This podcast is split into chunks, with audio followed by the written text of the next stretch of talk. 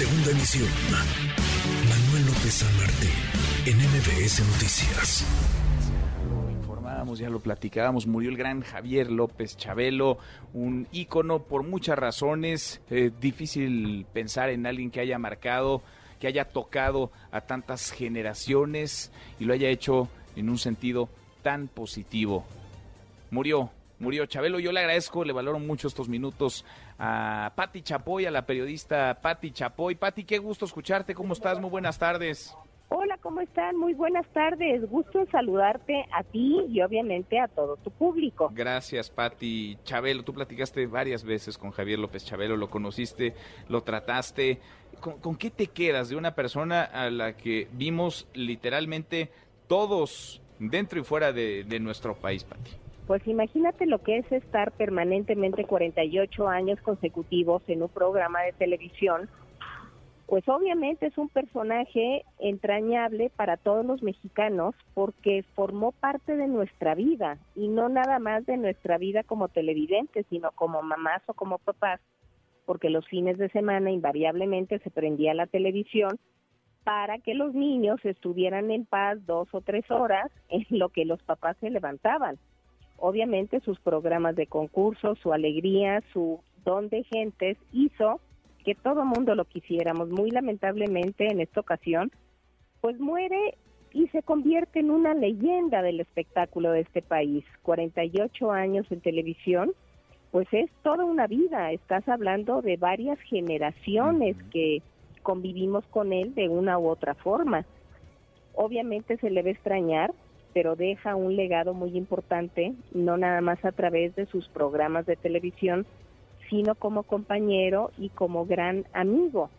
Hay anécdotas muy entrañables de alguien que tenía algún problema económico dentro de su producción, iba a perder su propiedad y él en ese momento resolvió la situación económicamente de este muchacho y logró que no se perdiera la propiedad esos personajes pues van a seguir con nosotros Pues sí. de aquí hasta que cada uno de nosotros desaparecemos, vayamos a desaparecer de este planeta. Ujú. ¿Qué- Es triste, pero bueno, dejó una gran enseñanza Co- con él y con todos los que se han ido últimamente.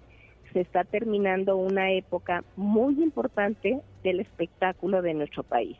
Pues sí, un, un grande, indudablemente, Patti.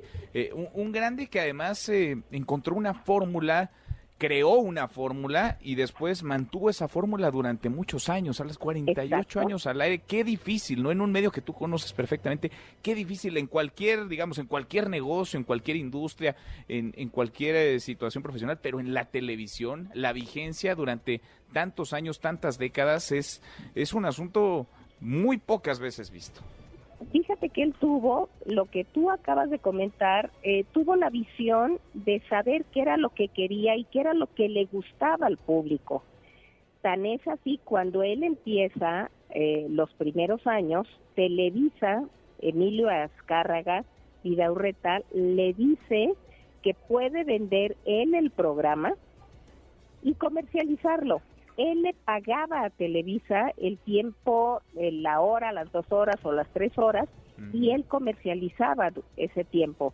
No sé hasta cuándo, hasta cuántos años logró ser el broker de su, de su programa, pero fíjate que ese es un modelo de trabajo muy interesante porque abrió la posibilidad de que otras personas lo pudieran hacer. Después ya se acabó con eso y tomó las riendas Tele- Televisa de la comercialización de su programa. Pero lo hizo muy bien, porque él vendía fantasía, él vendía alegría, él vendía concursos y él hacía las mañanas de los fines de semana algo muy interesante para la familia mexicana. Sí. Y le hacía además un enorme favor a muchos papás, ¿no, Pati? Porque les permitía que Por las niñas y los niños estuvieran entretenidos a las 7 de la mañana un domingo. Claro, y ya para que los papás se repusieran de la pachanga anterior y pudieran descansar un- unas horas más. Exacto, exacto. Y unía muchísimo. ¿Cómo, ¿Cómo se ha perdido eso? De pronto con nuevas plataformas, o por lo menos se ha diluido, ¿no? Unía muchísimo, no solamente a la familia, sino al país. Porque tenía, tenía digamos, estos, estos espacios en donde la gente de provincia no se sentía tan lejos de lo que pasaba en la Ciudad de México y lo que ocurría en Baja California era entendible para alguien que vivía en Chiapas y todo confluía, digamos, en un espacio de, de diversión sana familiar, donde no había ni albur, ni dobles sentidos, ni amarillismo. Era, era que Pati era otra época, era otra televisión, no era el personaje. Mira, eh, yo creo que era todo. Era otra época, obviamente, era otra la televisora y era otra eh, otro mundo el que se vivía, porque en esa época la televisión obviamente tenía como misión reunir a la familia cuando trabajé en Siempre en Domingo, era muy impactante cuando salíamos en a provincia y transmitíamos en vivo un domingo. Era impresionante cómo caminabas tú en, Mérida, por ejemplo, y tú ibas escuchando cómo iba transmitiéndose el programa de casa en casa. Te estoy hablando de que era otro mundo. Para que tengas una idea, transmisiones como la Señorita México, que fue muy exitoso, te alcanzaban 70, 70 puntos de rating.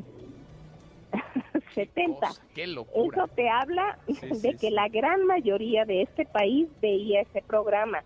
Con Chabelo era exactamente lo mismo. Todo mundo sabía que el domingo a las 7 de la mañana estaba Chabelo y precisamente unía desde los personajes que viven en la península de Yucatán hasta Tijuana. Todos estábamos conectados a través de ese programa de televisión, así es que es terrible que de pronto, pero pues así es la vida, se despida a una persona que nos dio tanto durante tantos años. Sí, pero que vivirá y vivirá eh, en el corazón de muchas generaciones. Trasciende a su persona, incluso el personaje. Trasciende a Javier López Chabelo, el propio Chabelo. Pati, qué gusto escucharte. Gracias. Igualmente, Manuel. Gracias. Buenas tardes. Igual para ti. Muy buenas tardes. Es Pati Chapoy, la periodista Pati Chapoy, que conoce Vaya y de sobra. Conoció, trató, eh, colaboró, entrevistó un sinfín de ocasiones a Javier López Chabelo. Redes sociales para que siga en contacto: Twitter, Facebook y TikTok. M. López San Martín.